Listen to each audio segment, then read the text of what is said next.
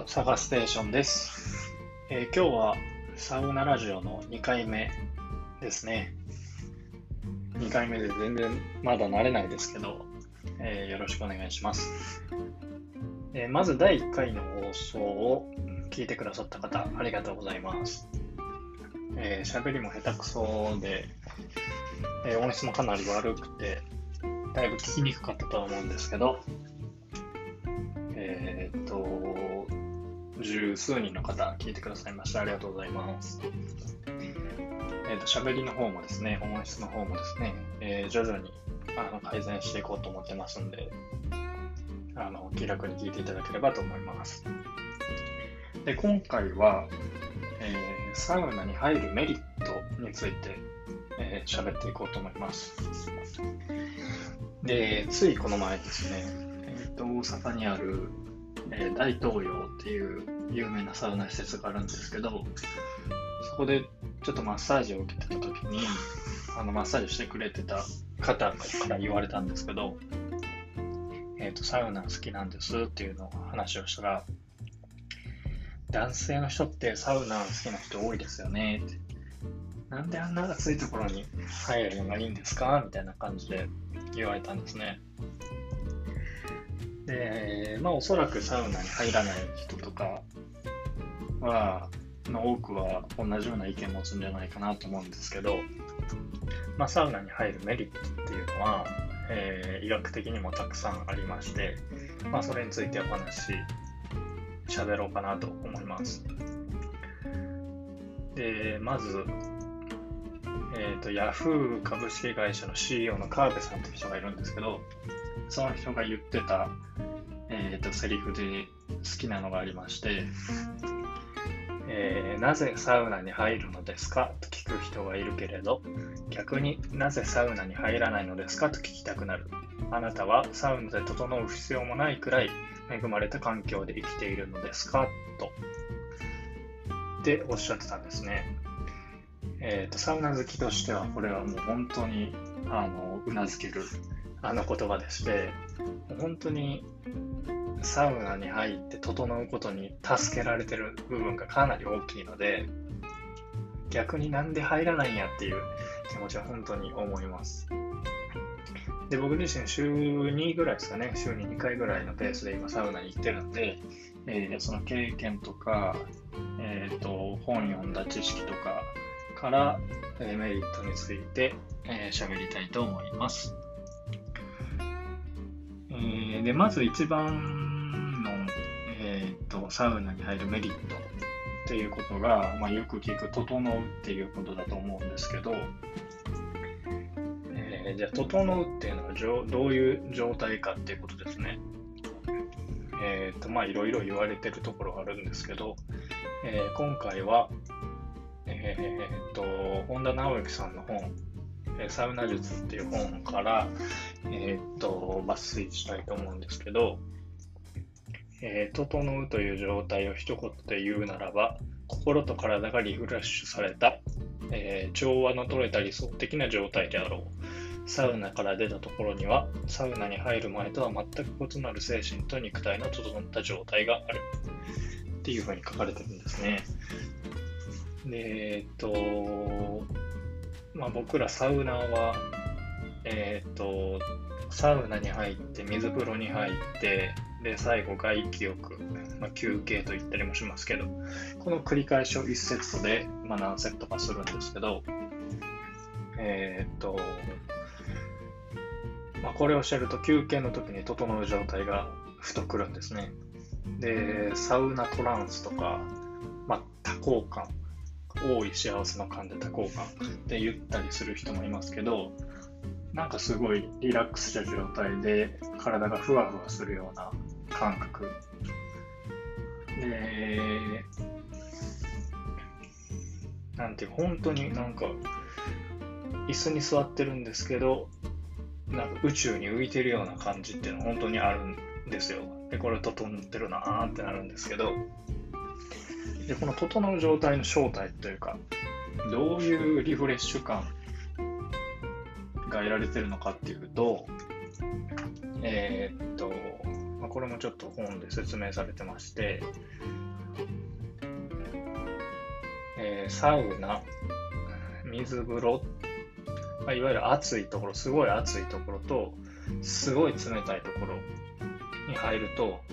あの交感神経が優位になるんですね。で、すごい暑いところに入って、汗すごいかいて、ですごい冷たいところに入って、急に体が冷えますから、体はあの暖かくなろうとして、交感神経が優位になるんですけど、そこから休憩に入ると、一気に副交感神経優位になって、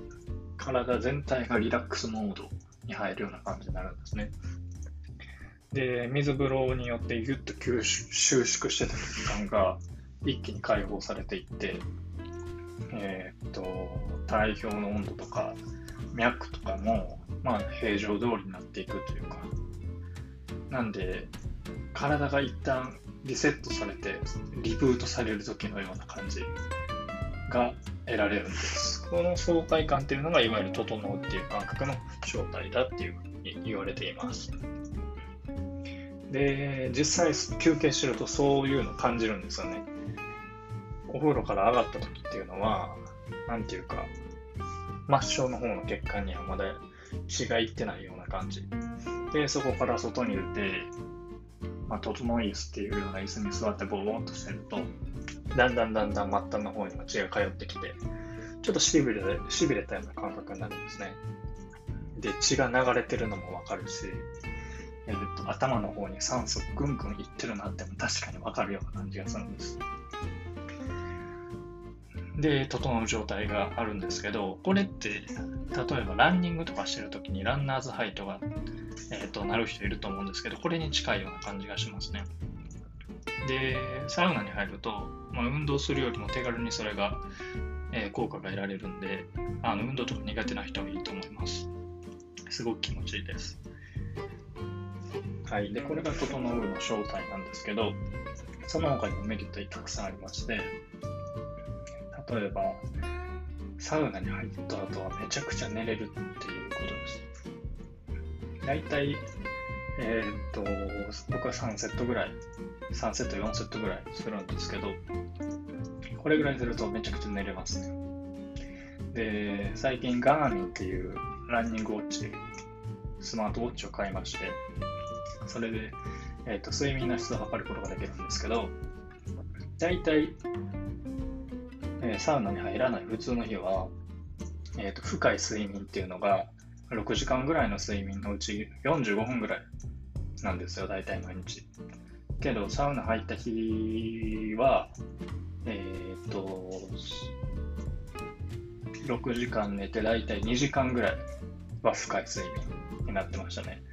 深い睡眠の時間が増えるのがいいことかどうかっていうのはちょっとまあまあ詳しくないんですけど、体感的にはもうめちゃくちゃよく寝れたなっていう、疲れ取れてるなっていう感じはあります。はい。で、次が、えーと、ご飯が美味しくなるように感じます。で僕がサウナ入るときは、えーと、ご飯食べずに入って、で、ご飯はサウナに出てから食べるんですけど、まあ、こういうのサウナ飯って言ったりして、まあ、サウナ入る人の醍醐味の一つであるあると思うんですが、ご飯めっちゃ美味しく感じますね。えー、っと、お酒好きな人はお酒も美味しいと思います、サウナ後の方が。なんかすごい体がリラックスした状態で、なんかデトックスされた感じ。で、味覚もすごい研ぎ澄まされてるような感じがあります。これは科学的根拠があるかどうかわかんないですけど、えー、っと、そういう人は多いと思います。よく聞きます。で、僕もそう思います。あと、汗をすごいかくんで、えー、と肌がすごい調子がいいなっていう感じになりますね。僕肌弱いんですけど、サウナ中、サウナ上がった後っていうのはめっちゃコンディションいいような気がします。で、実際デトックスっていう意味でも、あの根拠あるんやろうなって思いますね。あと、ちょっと医学的な話で言うと、えっ、ー、と、免疫力が高まって、えー、風がひきにくくなる。これも、えーと、さっき紹介したサウナ術の本に書いてあるんですけど、えーと、ウィーン大学の研究チームによると、週に2回以上サウナに入るグループとサウナに入らないグループの風の罹患率を6ヶ月にわたって調査したところ、えー、サウナに入る人はそうでない人に比べて約50%風にかかる率が減ったっていう報告があるらしいです。それだとか、えーと、心臓病、アルツハイマー病などの健康リスクが低減するみたいです。まあ、確かに心臓はすごい血を送ったり、えーと、するのにサウナ入るときも関係してるなっていう感じはあるんですけど、えーと、東フィンランド大学の研究によると、えー、週に4回以上サウナに入る人は週に1回しかサウナに入らない人に比べて、えー、突然突然心臓死のリスクが63%減ったらしいです。えー、っと、そもそも心臓悪い人はサウナに入らない方がいいと思うんですけど、まあ実際暑いところ入暑いとこにいたり、寒いとこにいたりすることで、多分心臓鍛えられるんですかね。あとは、精神的なメリットっていうのも結構書かれていて、えー、自律神経が鍛えられて精神が安定するっていうのがありますね。えー、っと、まあ、サウナイコール我慢って言っちゃうと僕は違うかなと思うんですけど、えー、と交感神経、副交感神経のスイッチが何度も繰り返されることによって自律神経の働きが鍛えられるっていうえー、書いてあります。まあ実際どうメンタル鍛えられてんのかなけどなんかストレス溜まってもサウナに行ったらいいやみたいな なんていうかあんまり悩まないようにはなったかもしれないですね。はい。で、あと、幸福を感じやすくなるって書いてます。ここまで来るとちょっと宗教的な感じになってくると思うんですけど、えっ、ー、と、実際ですね、えーと、サウナ文化が根強いフィンランドという国は2018年、2019年と2年連続で世界幸福度ランキング1位。まあ、確かにあの北欧の方って毎回毎回幸福度ランキングで上位を占めてますけど、まあ、その秘密がサウナにあるんじゃないかっていうふうなことはありますね。で、確かに、さっきも言ったように、サウナ入ってるとストレスが少なくなるというか、感じにくくなるような感じあるんで、まあ、実際それが理由かどうかわかんないですけど、えー、っと、まあ、嫌なことがあっても、サウナ行けば、えー、なんか忘れられるというか、どうでもよくなるというか、えー、実際ストレスの少ない生活にはなってると思います。で、あと、デジタルデトックスができるとか、マインドフルネスとか、そういう意味でもサウナいいんじゃないかなと思います。で、サウナに入るときは、あのスマホ持って入れないんで、まあ、強制的にそういうデジタルな世界から切り離される。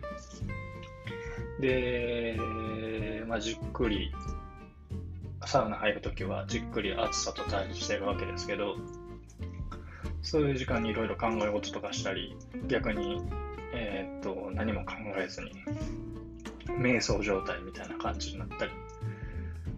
えー、体はデトックスされるし、精神的にも、えー、っと、マインドフルネス、究極のマインドフルネスみたいな状態になって、まあそういう意味でも精神的にいいのかな。えっ、ー、と、なんて言ったらいいんだろう。まあ、サウナに入ることで物理的に、えー、デジタルデトックスもできるし、えー、効率的にマインドフルネス効果、まあ、瞑想したような感じ